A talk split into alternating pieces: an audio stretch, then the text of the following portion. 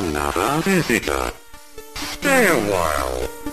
Stay forever. Ein Podcast über alte Spiele von zwei alten Männern. Stay Forever mit Gunnar Lott und Christian Schmidt.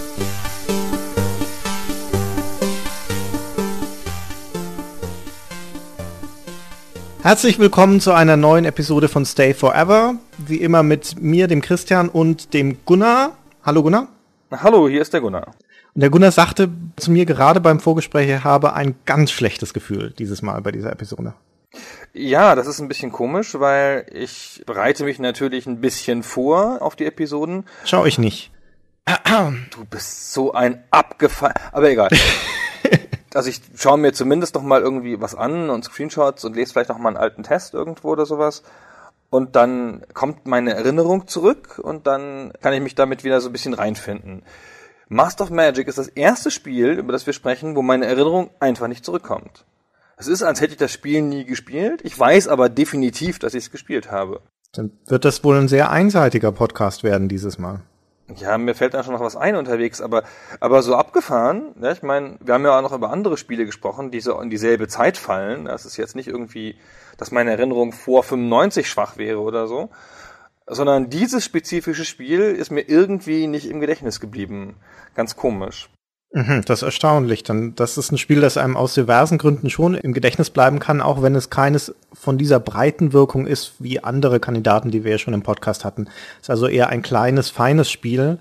Und es ist interessanterweise eines der Spiele, die vielen Leuten sehr positiv im Gedächtnis geblieben sind, die jetzt offensichtlich nicht, obwohl es nüchtern betrachtet eigentlich ein ganz schön fehlerhaftes, schlechtes Spiel ist. Darauf gehen wir ja gleich noch ein bisschen ein. Also mir ist es natürlich auch total positiv in Erinnerung geblieben.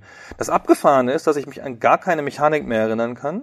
Und wenn ich mir so Bilder angucke davon und so, denke so, hä, was ist da drauf zu sehen nochmal? Ich aber noch ganz genau weiß, dass ich es geliebt habe. Aus irgendwelchen Gründen, die mir unerklärlich sind. Äh, nee, ich weiß ganz genau, warum ich es geliebt habe, aber dazu kommen wir noch. Ja, und schauen wir mal, ob wir das ergründen können. Aber fangen wir vielleicht mal an, indem wir umreißen, was für eine Art Spiel das eigentlich ist. Reicht deine Erinnerung dafür noch? Ja, klar. Das Spiel ist äh, im, ganz interessant. Es wird immer verglichen mit Master of Orion. Ja. Was ich ja für kompletten Humbug halte. Aber es ist immerhin von demselben Macher wie Master of Orion, Steve Barcia, dazu kommen wir noch. Aber es ist eine 1 zu 1 Kopie von Civilization es sieht so aus wie eine 1 zu 1 Kopie von Civilization, das ist es aber nicht ganz. Es geht weit darüber hinaus. Es fügt dem was hinzu, was das marode Civilization-Spielprinzip rettet, möchte ich sagen. Womit wir gleich bei den Vorteilen sind. das lächerlich ist das. Ist auch zufällig von Microprose, also von der Firma, die auch Civilization rausgebracht hat seinerzeit. Ist erschienen 1994. Genau, Microprose hat das nur rausgebracht. Entwickelt wurde es von Simtex, die auch die Macher von Master of Ryan sind, wie du schon sagtest, wahrscheinlich deswegen auch immer die Vergleiche. Genau, und meine Erinnerung, wir sprachen schon drüber, ist so, dass ich gedacht habe, oh, das ist das bessere Civilization, endlich. Weil es gibt ja jetzt auch noch Magie und Kämpfe. Das ist, glaube ich, das, weswegen ich das positiv in Erinnerung habe, wie viele andere Leute auch. Man hatte dieses Civilization gespielt, das ja aus verschiedenen Gründen kein gutes Spiel ist, und hat dann Master of Magic gesehen und gedacht, ach, so kann es also auch sein, wenn man es gut machen würde. Ja, das Absurde daran ist allerdings, gerade in der Rückschau, Civilization funktioniert auch heute nach 20 Jahren noch wunderbar, weil es einfach in sich geschlossen so klare Mechaniken hat. Und Master of Magic ist ein Spiel, das, das zäh ist, das, das schwierig ist, das auf lange Sicht zu ertragen, obwohl es eigentlich in seinem Ansatz tatsächlich das viel bessere Spiel ist. Ich hatte immer den Eindruck, das ist ein Spiel, das so am eigenen Anspruch gescheitert ist. Das ist wohl auch so. Prinzipiell hat man die Aufgabe als Zaubermeister in einer Fantasiewelt ganz ähnlich wie in Civilization von Null anzufangen im Prinzip mit einer kleinen Stadt und sich dann erstmal breit zu machen auf einer Karte, neue Städte zu gründen, in denen Gebäude zu bauen, die aufzuleveln, neue Zauber zu erforschen, also so ein klassisches Fortschrittsprinzip vom kleinen Stamm hin zur großen Zivilisation da sind wir also noch auf der Ebene von Civilization und dann packt Master of Magic aber ordentlich drauf. Und zwar ordentlich. Nicht nur zu sagen, hier noch ein paar Zauber dran und da vielleicht noch ein Kampfsystem, sondern da kommt eins aufs andere.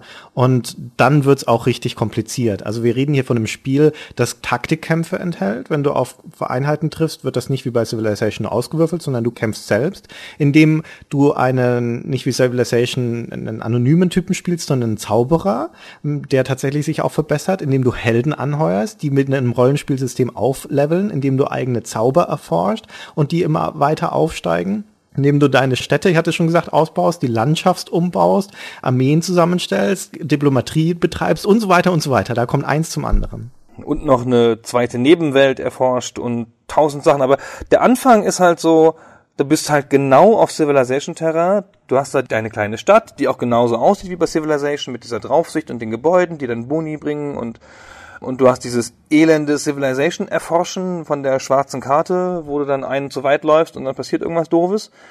Und äh, da bist du genau in diesem ganz vertrauten Terrain, das du, das du so gut kennst von Civilization und das fühlt sich auch alles ganz gut an.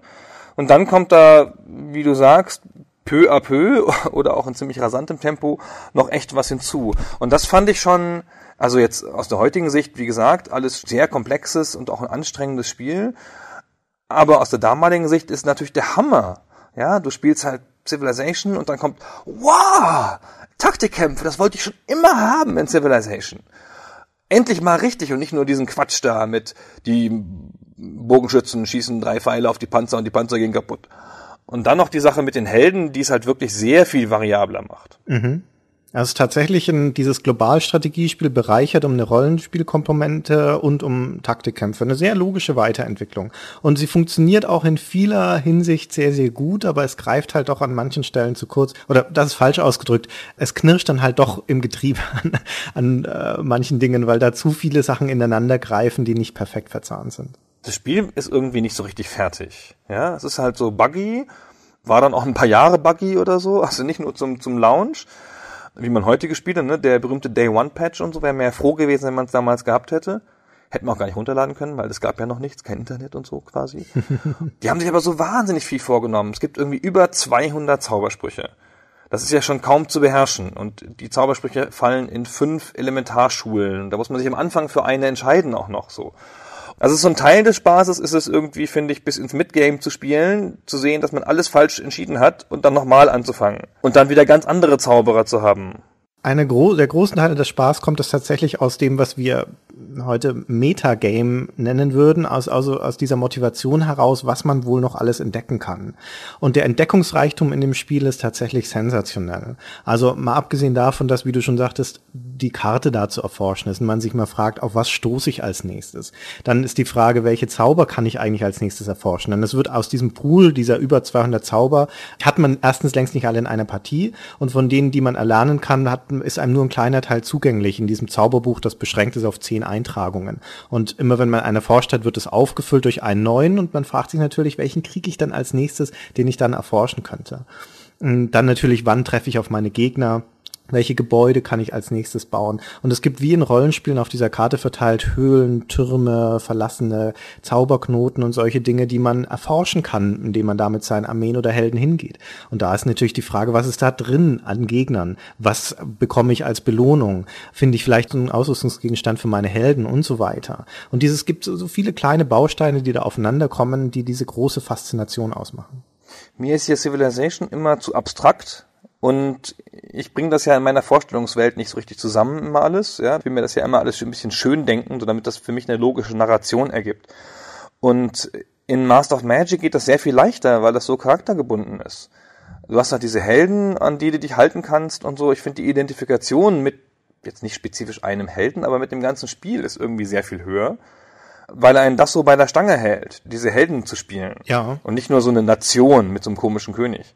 Das war. Nach einiger Zeit lernst du sie kennen, auch wenn das, es gibt 35 vorgefertigte Helden, den kannst zwar einen anderen Namen geben und das sind, die haben Teil ihrer Spezialfähigkeiten sind ausgewürfelt. Also dieses ganze Spiel hat einen sehr hohen Zufallsfaktor, was natürlich den Wiederspielwert dann auch stark erhöht. Aber prinzipiell steigen die regelmäßig im Level auf, du kannst sie selbst ausrüsten, sie lernen dann dazu, einige von ihnen können auch zaubern. Jedes Mal, wenn sie dann einen Kampf überleben, das ist ja auch nicht sicher, manchmal sterben sie auch, freust du dich natürlich, weil sie wieder was dazugelernt haben in der Regel. Und die machen tatsächlich im Laufe des Spiels so diesen Weg durch von Anfängerheld, der schlechter ist als die simpelste Einheit, die du in deinen Städten rekrutieren kannst. Den, die musst du also echt schützen am Anfang, sonst sind die weg. Und dann werden sie aber langsam besser, besser. Und am Schluss, wenn du sie gut ausgerüstet hast, sind die Ein-Mann-Armeen. Dann brauchst du dann denen auch nichts mehr mitgeben. Da steht dann da so eine voll belagerte Stadt, die verschanzt ist bis unter die Dächer mit zehn Einheiten. Dann reite da dein Held so vors Tor tritt einmal dagegen, das dann figurativ gesprochen in Splittern auseinanderfliegt und dann metzelt er alles da nieder und wischt sich dann so den Staub von den Schultern am Schluss. Das hat so ein bisschen was von, also nicht in dieser Stärke, wie du das beschreibst, aber hat so ein bisschen was von Heroes of Might and Magic, weil man da ja auch so stark auf diese Helden setzt und die Helden da unterwegs sind. Ja, wobei die Helden im Prinzip sozusagen die, die, die, die Armeenbündel, dann die Anführer für Armeenbündel sind Heroes of Might and Magic und in Master of Magic sind die einzelne Einheiten und du kannst deine eigenen, deine anderen Armeen auch noch rumschicken und das hat auch seinen Sinn. Also das ist nicht so heldenfokussiert, wie es Heroes of Might and Magic ist. Genau, sie können auch alleine agieren, das ist natürlich auch ganz schön, das stimmt. Ich finde übrigens lustig, dass das Spiel heutzutage, wenn man darüber redet, Master of Magic, MOM genannt wird was ich ein ganz tolles Akronym finde. MOM. Und Master of Orion ist ja nur Mu. ja. Und das hat damals niemand gesagt. Als wir diese Spiele gespielt haben damals, zu der richtigen Zeit, also 1994, 93, da hat man das immer komplett ausgesprochen. Niemand kam auf die Idee, daraus ein Akronym zu bilden. Offenkundig ja nicht mal die Firma, sonst hätten sie es ja auch nicht Mu und Mom genannt, was ja auch total albern ist. Stimmt. Ich glaube, das hat erst so richtig angefangen mit World of Warcraft, die, glaube ich, sehr bewusst WoW für WoW genommen haben. Und danach mussten das alle anderen Spiele auch machen. Prominentestes Beispiel natürlich Warhammer Age of Reckoning. Sehr künstlicher Quatschtitel, damit es aber insgesamt War ergibt. Ich bin mir gar nicht sicher, ob das wirklich mit World of Warcraft zusammenhängt und so ein, so ein Trend ist, weil Civilization haben wir ja auch schon immer als Civ abgekürzt. Oder halt, wir hatten ja schon mal drüber geredet, einige Nischengruppen auch als Civi. Das hat, glaube ich, eher mit der Verbreitung des Spiels zu tun, kann das sein?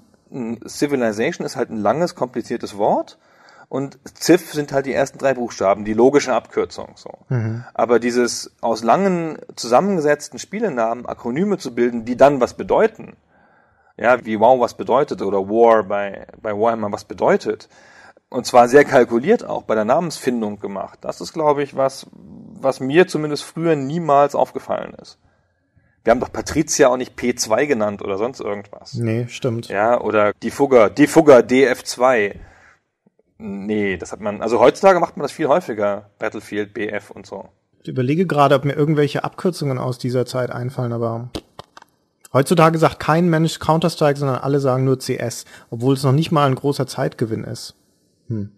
Wie gesagt, die alten Spiele heißen ja jetzt auch alle so. Ja? Master of Orion, Mu 2, sagt ja jeder. Und ich bin sicher, dass wir das damals nicht gesagt haben. So was Albernes auch. Mu. Das sagt doch kein Mensch. Doch, also sagen Mu tut das 2. kein Mensch, aber wenn er halt irgendwo liest, dann wird das immer so abgekürzt. Also in, den, in diesem Internet, verstehst du? Das, das, da bin ich nie in diesem Internet. Ja, das ist mir auch schon aufgefallen. Verkehre in anderen Zirkeln. Mhm. Mhm. Ja, Christian, machen wir mal eine kurze Pause für die in deine deine Buchzirkel, die sich mit alten Spielen, die Bü Bücher über alte Spiele lesen. Sehr schön. Ja, ich habe mir das auch, dieses Master of Magic, von dem so viel die Rede ist, habe ich mir auch vorspielen lassen und habe mir dann meine Notizen gemacht in meiner Mädchenschönschrift. Genau, wie bei der USK. Schön vorspielen lassen. Na gut. Ja, aber das, ja, sag du was. Ja, Nö, ich wollte gar nichts Spezifisches sagen. Ich wollte noch ein bisschen über Mu reden. Nein, Mom reden. Ja. Genau. Ich habe es kurz angerissen vorhin. Das Spiel spielt auf zwei Welten. Total clever. Ich habe noch nie ein Spiel gesehen, das auf zwei Welten spielt, das irgendwie nicht funktioniert, weil das immer super ist, finde ich. Man kann nämlich die Welt wechseln. Man läuft also hauptberuflich auf der Welt Arcanus rum. Das ist die Standard-Fantasy-Welt voller Drachen und Monster und Untoter und so weiter und so fort. Und dann diese Welt hat einen dunklen Spiegel. Entschuldigung. Und der heißt Mirror. Mit, mit Y. Y. Total clevere Namen. Arcanus und Mirror.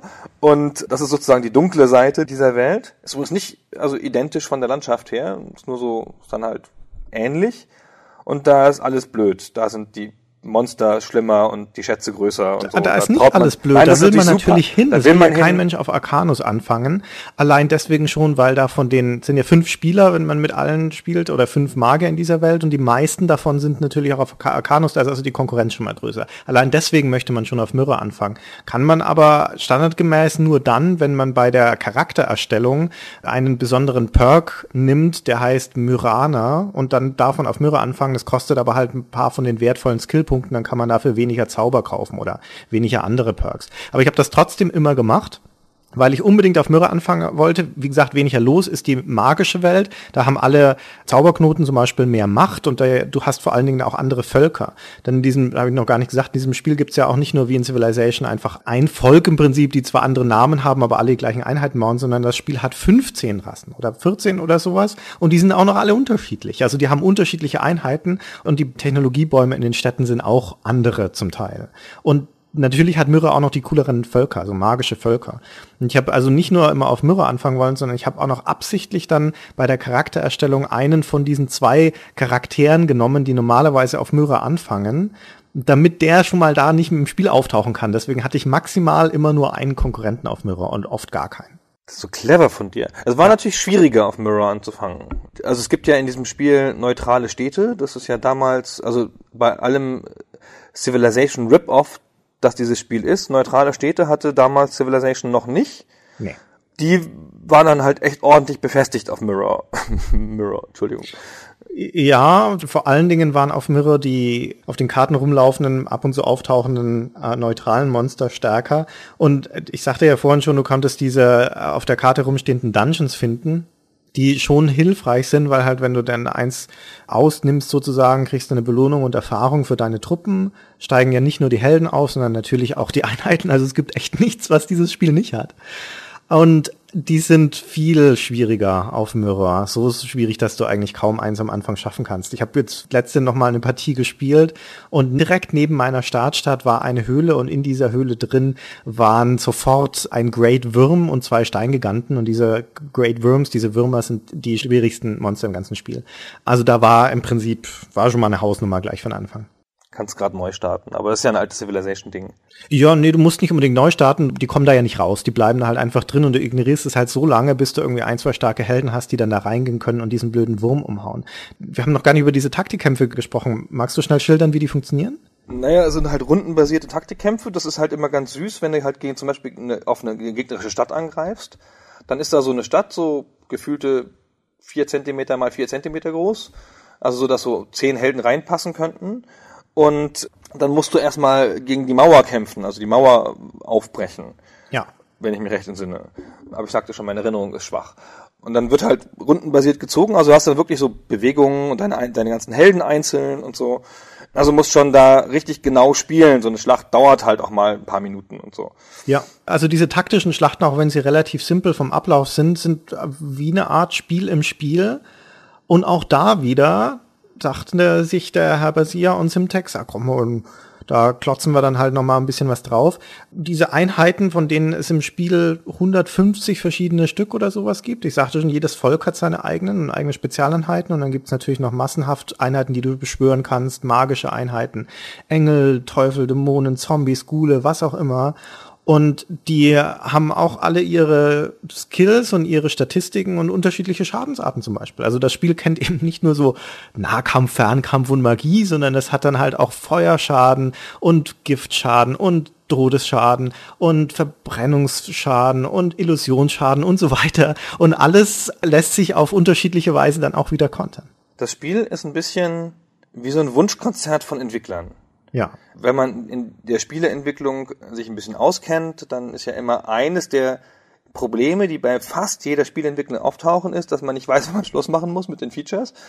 Und irgendwann kommt der berühmte Feature Freeze, wo man halt sagt, so, jetzt haben wir noch ein halbes Jahr oder irgendwas, je nach Größe des Projektes. Jetzt machen wir aber kein neues Feature hinzu.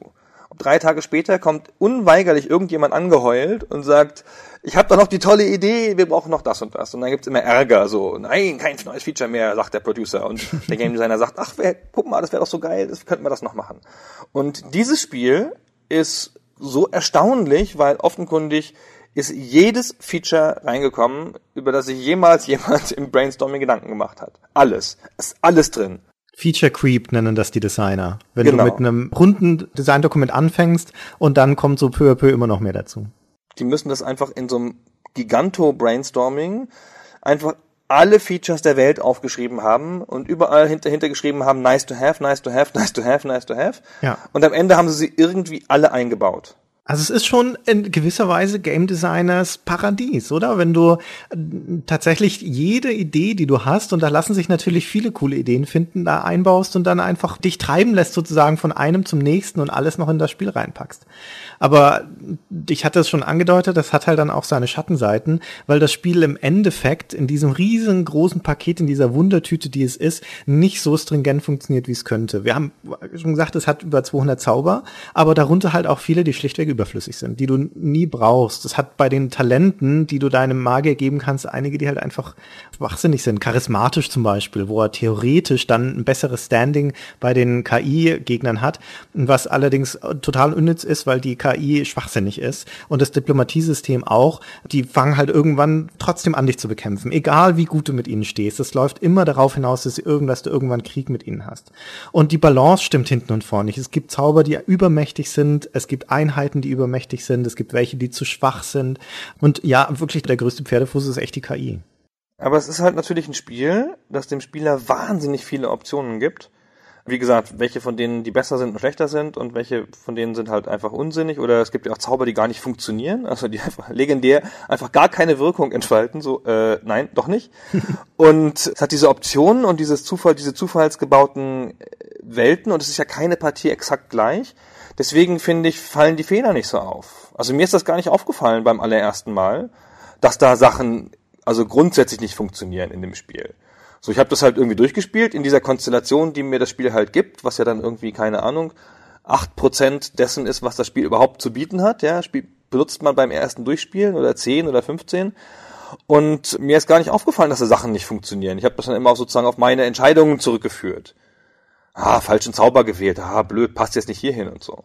Das Spiel bietet einfach dadurch, dass es so vielseitig ist, zu jedem Bug oder Problem, das es hat, im Prinzip auch ein oder zwei Workarounds an, auch wenn sie gar nicht beabsichtigt sind, aber dadurch, dass du so viel Handlungsfreiheit hast.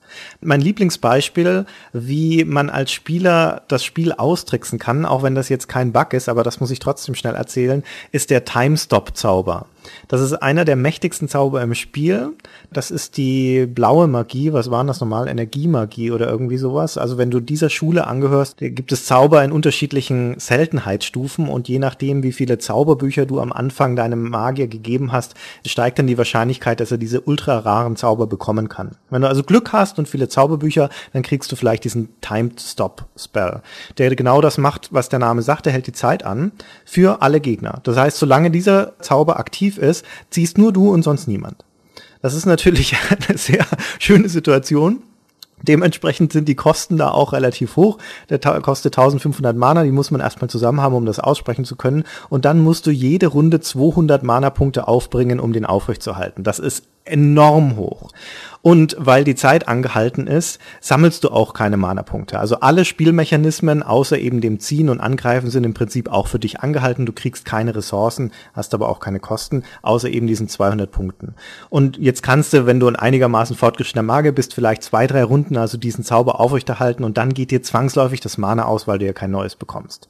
Theoretisch. Jetzt gibt's aber einen Trick, um das trotzdem aufrechtzuerhalten. Und zwar, wenn du einen Magier spielst, der zwei bestimmte Skills am Anfang genommen hat, nämlich Alchemist ist. Damit kann er Mana in Gold eins zu eins umtauschen.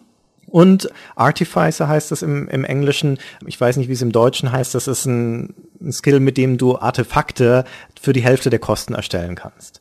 Und wenn du diese beiden hast, dann kannst du in einer Runde ein Artefakt erstellen, das dich 400 Gold kostet oder 200 Mana und kannst es dann verkaufen, dafür kriegst du 400 Gold und tauscht das dann wiederum um in Mana eins zu eins und hast damit genügend Geld, um A, das Artefakt zu bezahlen und B, auch den Upkeep für diesen Timestop-Spell und damit kannst du ihn dann unendlich oft aufrechterhalten.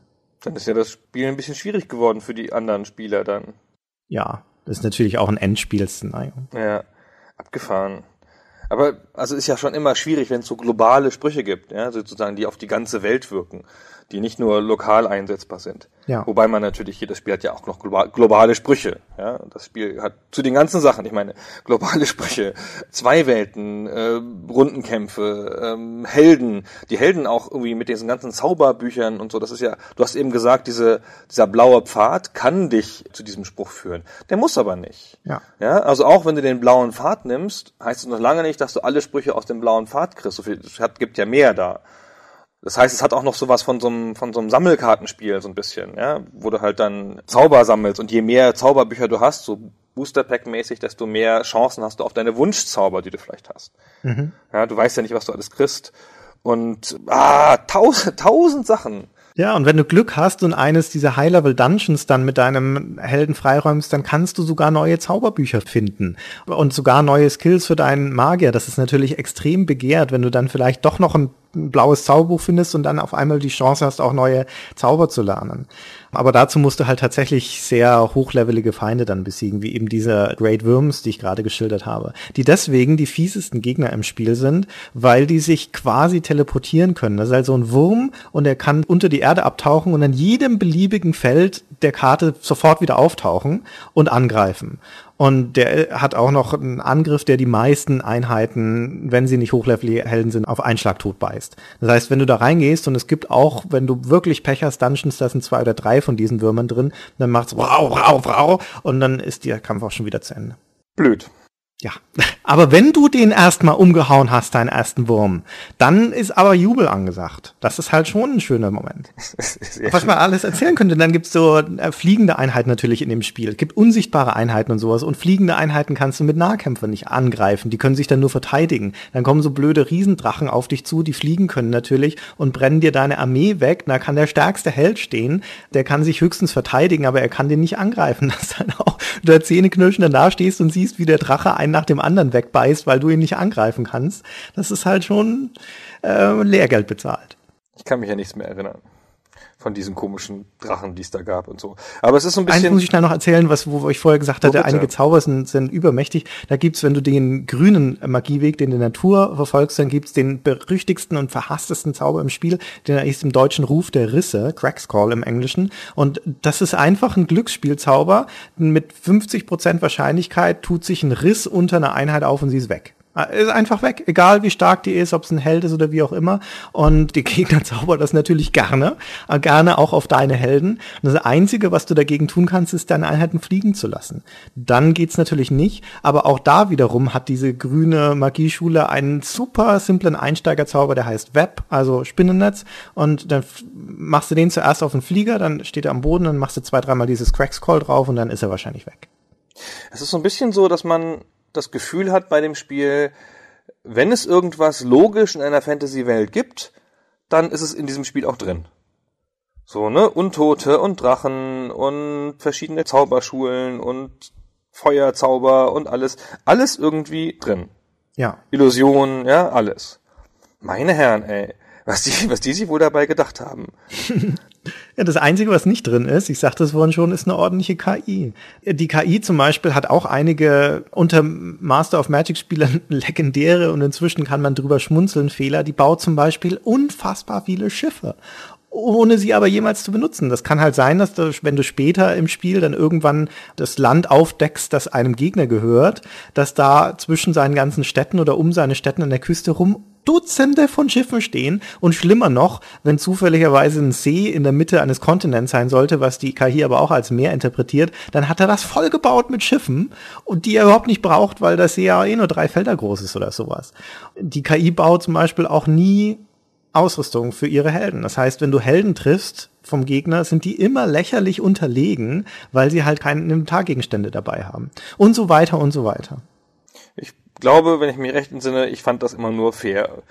dass diese, dass diese widerwärtige, cheatende KI, die ja erstaunlich viele Truppen hat manchmal und so, Ja. dass die halt einfach auch große Teile ihrer Kraft verschenkt für das Besiedeln von Teichen und das Rumschicken von nackten Helden. Ach, das ist schon okay.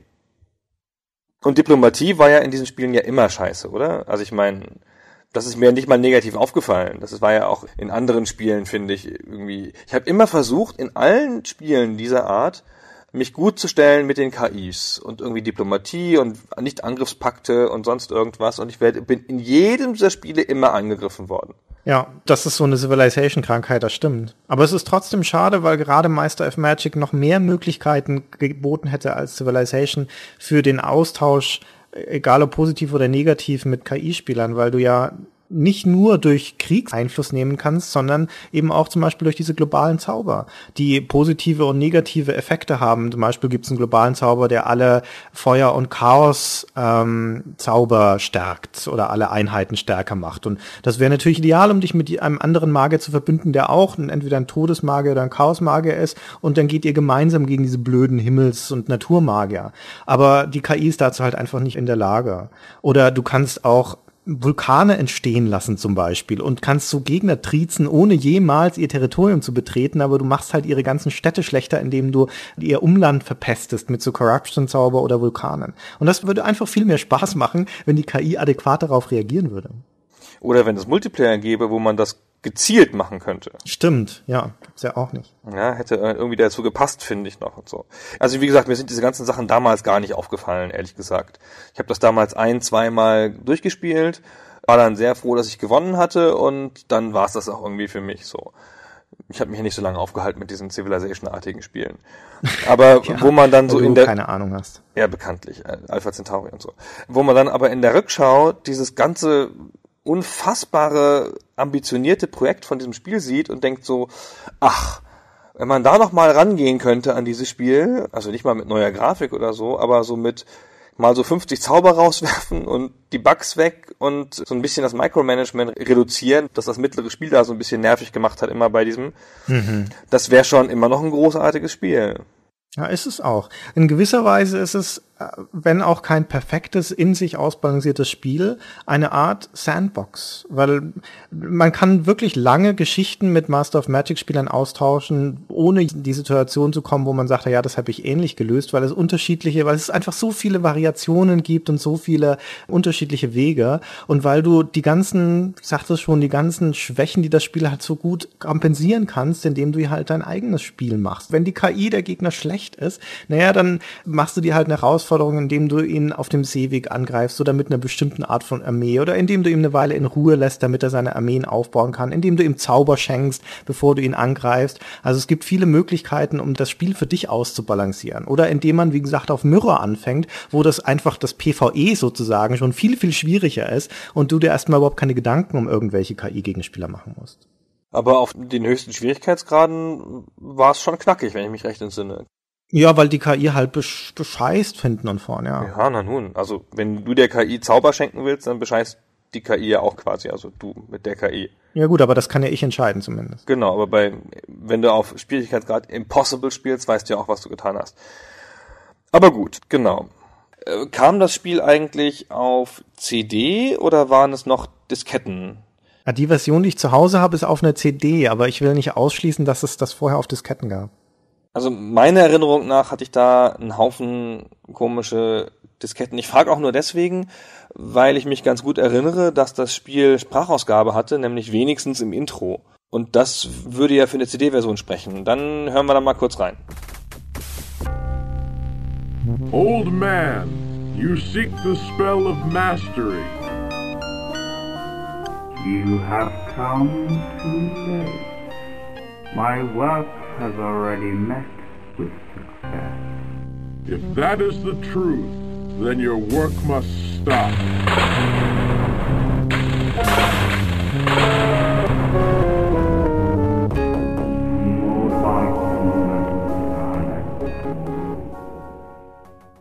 Ja. Naja, Sprachausgabe, wie sie sich 1994 angehört hat.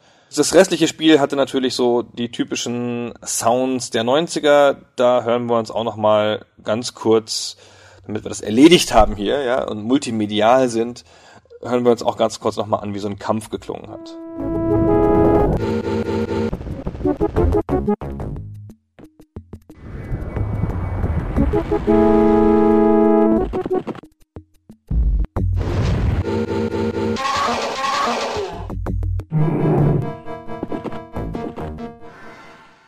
Sehr schön. Ja, Ja. das war jetzt nicht so aufregend, aber nur gut. Nee, das war nicht so aufregend. Die Musik war auch nicht so toll. Es war, hatte überhaupt keinen so tollen Sound, finde ich. Hat ganz nervige Menü-Sounds auch gehabt, finde ich. Aber gut. Eine statistische Frage hätte ich noch an dich, weil ich mich daran erinnert habe neulich, dass wir ja in der GameStar Ausgabe 1299 einen Report hatten, der da hieß, die 100 wichtigsten Spiele des Jahrzehnts. Erinnerst du dich noch? Hm, da mussten wir den Platz drei schwärzen, wenn ich mich recht entsinne, aus, aus, aus Gründen der deutschen Rechtsprechung. Genau, richtig, ja, weil da Doom drin stand. Und weißt du auch noch, das hat jetzt zwar nichts mit meiner Frage zu tun, aber weißt du noch, was auf Platz 1 stand? Also es war nicht das geschwärzte Spiel. Civilization wahrscheinlich. Ich sage es mit großer, großer Genugtuung, es war Civilization und Alpha Centauri kam auf Platz 44. Das nur dazu, aber die Frage ist eigentlich, weißt du noch, auf welchem Rang Master of Magic stand? Gute Frage. Keine Ahnung. Kam ja auch in den 90ern. Ähm, 94, wir haben es schon gesagt. Wo hat die Gamestar das wohl eingeordnet? Und wenn ich die Gamestar sage, meine ich den Herrn Langer, weil eigentlich war das seine Liste. Ich wollte gerade sagen, hier, womit auch nochmal die absurde Platzierung von Civilization erklärt wäre, weil natürlich der Herr Langer ein ganz großer Civilization-Fan ist. Aber nee, der Heinrich Lehn hat da die Liste, glaube ich, gemacht, aber natürlich hat Jörg die dann nochmal umgebaut, soweit ich weiß. Ja, wir haben doch alle damit geredet, also es war schon halbwegs demokratisch, der Prozess, wenn ich mich recht entsinne. Also ich bin ziemlich sicher, dass Master of Magic vorkam, immerhin, aber ich glaube nicht, dass es sehr hoch war. Vielleicht in den 70ern. Ah, dann hast du dich schon geirrt, denn es kommt gar nicht erst vor. Master of Orion ist das einzige Spiel, das wir aufgenommen haben auf Platz 64. Und Master of Magic ist wie gesagt nicht drin, dafür aber große Spiele, an die wir uns alle noch erinnern, wie Uprising oder Interstate 76 oder Virtua Fighter. Das Problem in solchen Listen ist ja immer, dass man nicht gerne zu ähnliche Spiele aufnimmt. Und wenn man Civilization drin hat und an Alpha Centauri, weil es das beste Spiel der Welt ist, nicht vorbeikommt, möchte man vielleicht nicht noch ein Ziff-artiges aufnehmen. Und dann denkt man sich, na ja, es muss doch auch bitte ein Beat'em Up drin sein. Und dann nimmt man Virtua Fighter, weil es das einzige ist, das auf dem PC jemals nicht komplett scheiße war. ja, genauso wird das gewesen sein, stimmt. Ja, und Uprising war damals irgendwie beliebt in Mode bei Redakteuren und so. Eine Zeit lang. Warum Ja, auch immer. eine sehr kurze Zeit lang. Sehr kurze Zeit, ja. Hat doch auch irgendwie eine, hat das nicht sogar eine Art Titelgeschichte gehabt in der GameStar? So eine, oder jedenfalls eine sehr große Geschichte doch. War das nicht gemeinsam mit dem ähm, Mit dem anderen Spiel Forsaken. Forsaken, genau, richtig. Ja. Es hatte eine gemeinsame Titelgeschichte mit Forsaken. So, das war jetzt auch, es muss die bedeutungsloseste Titelgeschichte der Welt gewesen sein. Forsaken und Uprising. Erinnert ihr euch? Nein. Die bedeutungsloseste Titelstory, an die ich mich erinnern kann, war Star Trek New Worlds. Das stimmt. Das ist die Schuld von Beppe übrigens. Aber jetzt ist ja wurscht. Ja, wobei, das ist immer eine gute Gelegenheit, um Fehler von Martin Depper auszubreiten, finde ich. Das liegt mir nie verkehrt. Okay, also das war, der Martin Deppe fand das nämlich super, als einziger auf der Welt. Und es hat sich dann hinterher herausgestellt, dass das gar nicht super ist. Ja, da muss man aber zu seiner Verteidigung sagen, dass wir da krampfhaft nach einer Titelstory gesucht haben diesen Monat und es kam einfach nichts und das war dann sozusagen der Notnagel, den Martin da an Land gezogen hat. Ach, die Geheimnisse des Zeitschriftenmachens und so. Wir wollen da nicht so lange drüber reden. ähm, Master of Magic. Anekdoten, Bugs. Du hast erzählt, es wäre so buggy und Ja. so. Oder ich habe das erzählt sogar, keine Ahnung. Mir ist es gar nicht aufgefallen, was natürlich auch daran liegt, dass ich im Laden eine deutsche Version gekauft habe damals und das war ja schon die Zeit, wo wir uns Spiele gekauft haben, großartig. Und äh, dass die schon gepatcht war. Die kam schon auf Version 1.1 oder 1.2 oder so. 1-2, glaube ich, ja. Genau. Und die amerikanische ist ja wohl mit sozusagen 1.0 erschienen, da muss es wohl viel schlimmer gewesen sein. Das Spiel hat offensichtlich in Amerika zu Beginn, als es rauskam, relativ schlechte Wertungen bekommen, was daran lag, dass es einfach noch viel verbackter war als in der hiesigen Version, die dann schon 1.2 war. Und dann haben sie später noch den Patch 1.3.1 rausgebracht, 1995. Und wie erfolgreich der war im Löcherfixen, das kann man selber nachlesen, wenn man auf GameFAQs FAQs dieser Webseite, wo man die ganzen englischen Lösungen findet, das Master of Magic FAQ anschaut und da unter die Sektion Known Bugs geht. Das bezieht sich also, wie gesagt, auf die letzte offiziell gepatchte Version. Und das geht dann 24 Seiten lang nach unten und listet mehrere hundert noch bekannte Bugs in der letzten Version auf. Also in der letzten vom Hersteller fertig gepatchten Version. Ja.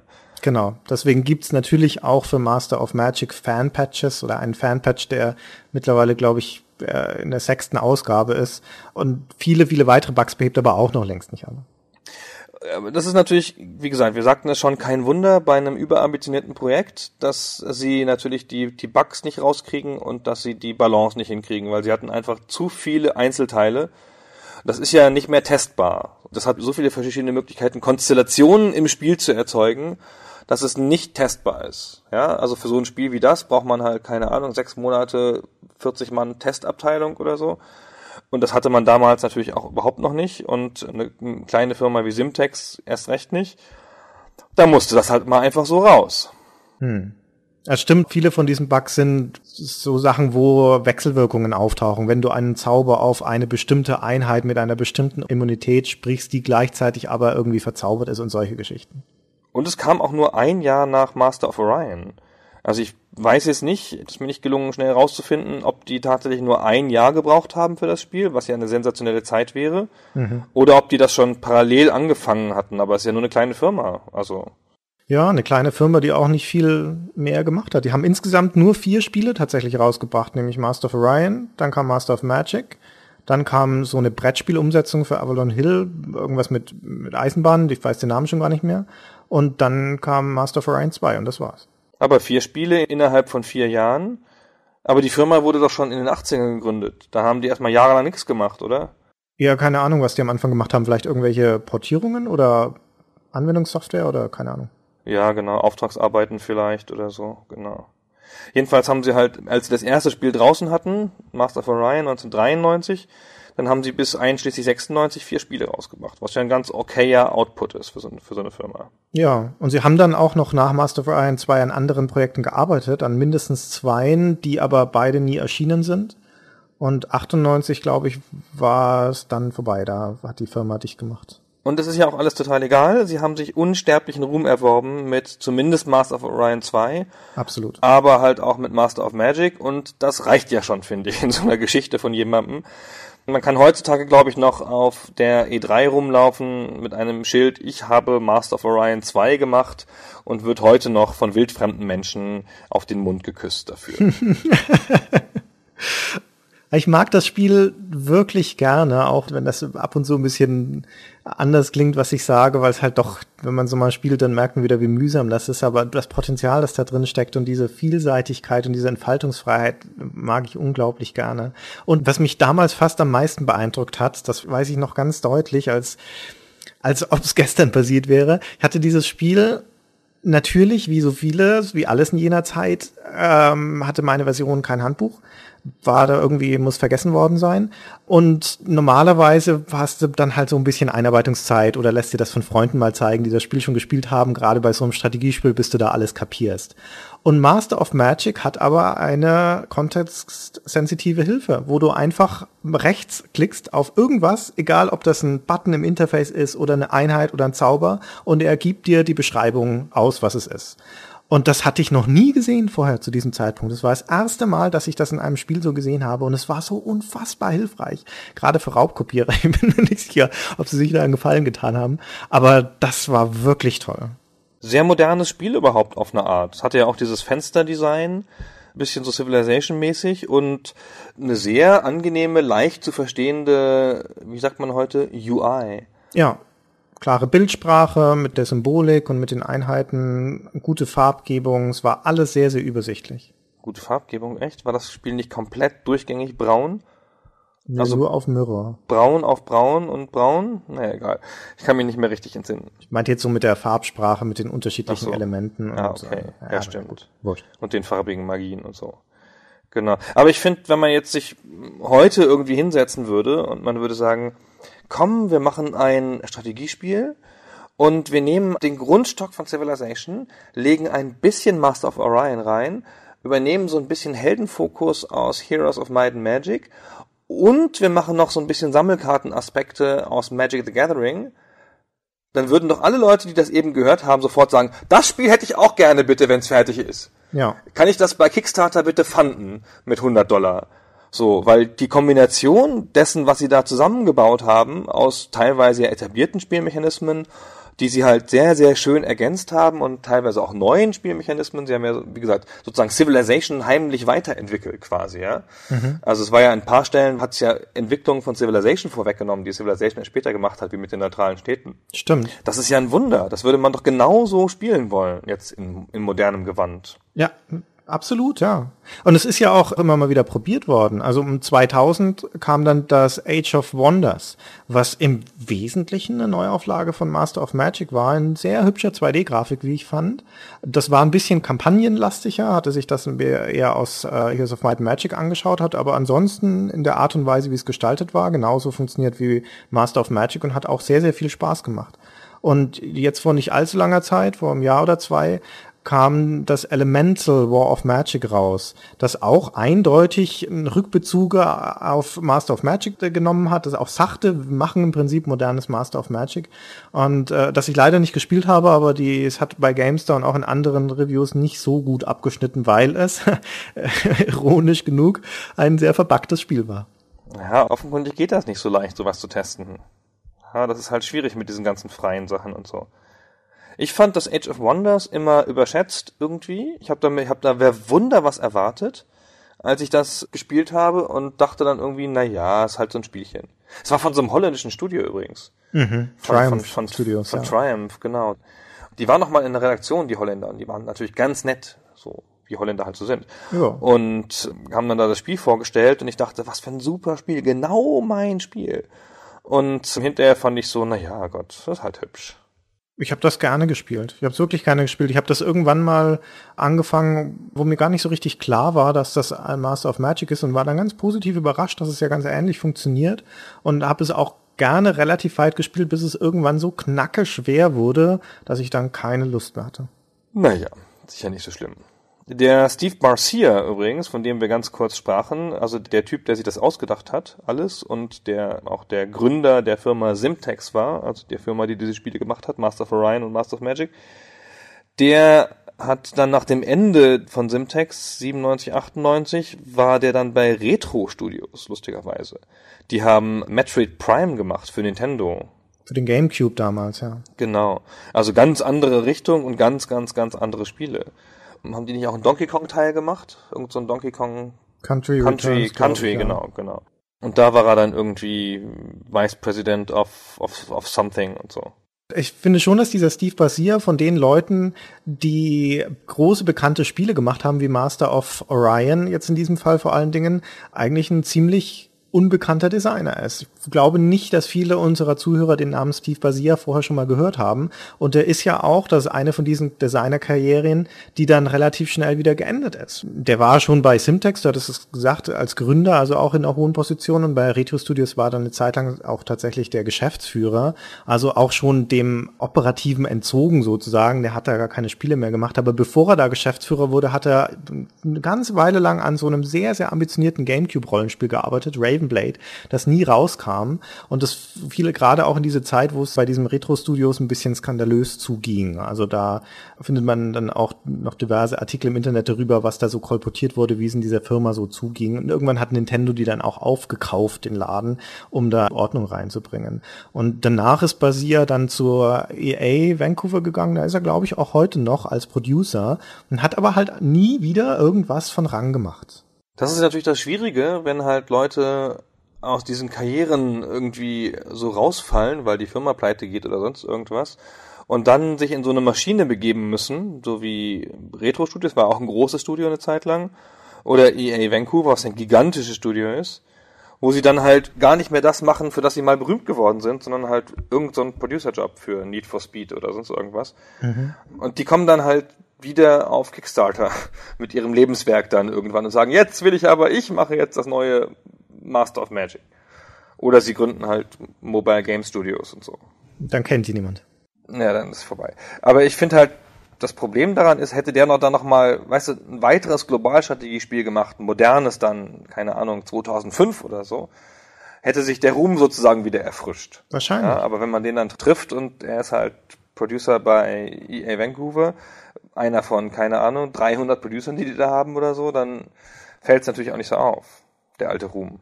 Ja, also da kann man jetzt natürlich lange spekulieren, was da wohl vorgefallen sein mag oder vielleicht war das auch ein ganz logischer Karrierewerk. Ich meine, als Producer oder vielleicht ist er sogar Executive Producer oder irgendwas Höheres bei EA zu arbeiten, ist jetzt natürlich keine Sackgasse oder kein, kein persönliches Versagen, sondern eine sehr ordentliche Karriere. Aber so aus Game Design Perspektive ist es halt schade, dass jemand, der offensichtlich ein Händchen für gute Globalstrategiespiele hat, dass der dann so komplett ausgestiegen ist aus dieser Kiste und das nicht weiterverfolgt hat.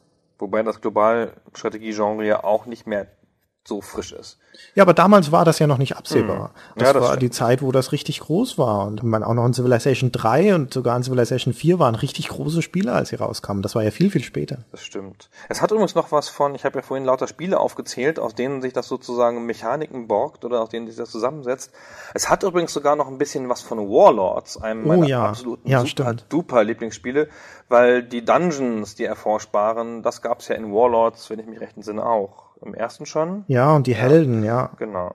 Wir machen übrigens natürlich, ich verspreche es hiermit fest, einen Podcast über Warlords irgendwann. Ja, das müssen wir machen. Das ist ja eine meiner ewigen Lieblingsserien. Ja, Mom. Haben wir noch was zu Mom zu sagen, außer dass es ein schwieriges Spiel ist und buggy und viele Features hat? Aber eine Sache muss ich mich noch aufregen, die eine Kleinigkeit ist, aber jedes Mal, wenn ich das Spiel wieder spiele, ärgere ich mich darüber, weil ich schon vorher erzählt hatte, dass es dieses Rechtsklick-Interface hat, wo es einem anzeigt, was was bedeutet. Und es gilt nur an einer einzigen Stelle im Spiel geht das nicht. Und zwar, wenn man sein eigenes Artefakt designt. Es hat natürlich auch sein Artefakt-Designer. Du kaufst nicht einfach nur die Schwerter und sowas, sondern du baust sie dir selbst mit Magie und bestimmst dann, was da drin sein soll, plus auf Angriff und Verteidigung und welche Spezialfähigkeiten diese Schwerter haben sollen. Dann werden sie immer teurer und sowas. Und da kannst du dir an denen auch Zauber einflößen. Und da steht nur der Name da und nicht, was es macht. Und das ist nicht immer selbsterklärend. Wenn da sowas steht wie heiliger Krieger oder heiliger Rächer oder sowas, dann weißt du nicht unbedingt, was das jetzt bedeutet, wenn ich mein Schwert zu einem heiligen Rächer mache. Ausgerechnet da geht's nicht, wo man es so gut gebraucht hätte. Und das hätte einem dann vielleicht auch das Leben leichter gemacht, weil es da nämlich auch die Möglichkeit gibt, wenn du weiße Magie, glaube ich, ist es, wenn du die hast, da die Fähigkeit Unsichtbarkeit einem Gegenstand zu geben. Und das funktioniert einfach nicht. Das ist auch einer der großen Bugs in diesem Spiel. Da es kostet einen Haufen Geld und dann hast du deine äh, Panzerung oder was auch immer gemacht damit und dann hat es einfach keinerlei Auswirkungen. Eine Sache, die ich noch erwähnen wollte, um so ein bisschen der Vollständigkeit halber, das ist ja ein Civilization-artiges Spiel. Also man kann einfach seine Gegner auslöschen. Es gibt fünf große Parteien sozusagen, also Nationen oder Magier. Man selber ist einer davon, also noch vier. Und man kann die alle nacheinander vernichten, logischerweise, ihre Städte zerstören und alles Mögliche. Man kann aber auch den Spell of Mastery aussprechen und kostet dann wahnsinnig viel Mana und dauert ewig. Und wenn der dann sozusagen fertig gesprochen ist, nach ewiger Zeit und man noch lebt, weil dann natürlich einen alle sofort angreifen, dann hat man auch gewonnen. Das ist so ein bisschen wie das Weltwunder bauen, oder? Ja, das stimmt. Du bist ja auch nicht tot, wenn jetzt ein Gegner bei dir aus Versehen deine Hauptstadt mit deinem Magierturm überrennen sollte, dann verbannen die dich, die bringen dich nicht um, sondern die verbannen dich. Und dann kannst du, sofern du noch andere Städte hast, die noch nicht erobert sind, kannst du den Zauber des Rückrufs sprechen. Und es dauert halt eine Weile, je nachdem wie stark deine Zauberkraft ist. Und dann tauchst du in einer der anderen Städte wieder auf und spielst weiter. Und für die Gegner gilt das genauso, solange du noch nicht alle ihre Städte ausgelöscht hast, können die nach einiger Zeit wieder auftauchen. Unerträglich übrigens, weil da muss, hat man noch hinten rechts auf einer Insel in der Stadt vergessen und dann muss man da die erst wiederfinden. Ja, da ist der Kasper wieder da, ja. Ah, ganz fürchterlich. Ganz, ganz, ganz fürchterlich. Aber zum Glück stehen ja genügend Schiffe auf der Karte, dann fährt man da halt schnell rüber. ja, genau. Wenn man selber welche gebaut hat. ja, genau. Christian, ich habe alles gesagt, woran ich mich erinnere. Ich sagte ja, Ja, schon, dass ich ich, mich auch, nicht, nicht ja. an so viel erinnere bei diesem Spiel. Wir haben bestimmt tausend Sachen, die erwähnenswert wären, in diesem Zusammenhang vergessen. Aber man kann auch nicht die ganzen Sachen erwähnen, die dieses Spiel macht, weil es halt einfach so einen Überfluss an Ideen und Funktionen und Gameplay-Features, wie man das so nennt, hat, dass es einfach jeder Beschreibung spottet. Ja, und dann schließen wir das an dieser Stelle ab, bedanken uns ganz herzlich fürs Zuhören, verweisen nochmal freundlich auf unsere Facebook-Seite und verabschieden uns. Tschüss. Tschüss.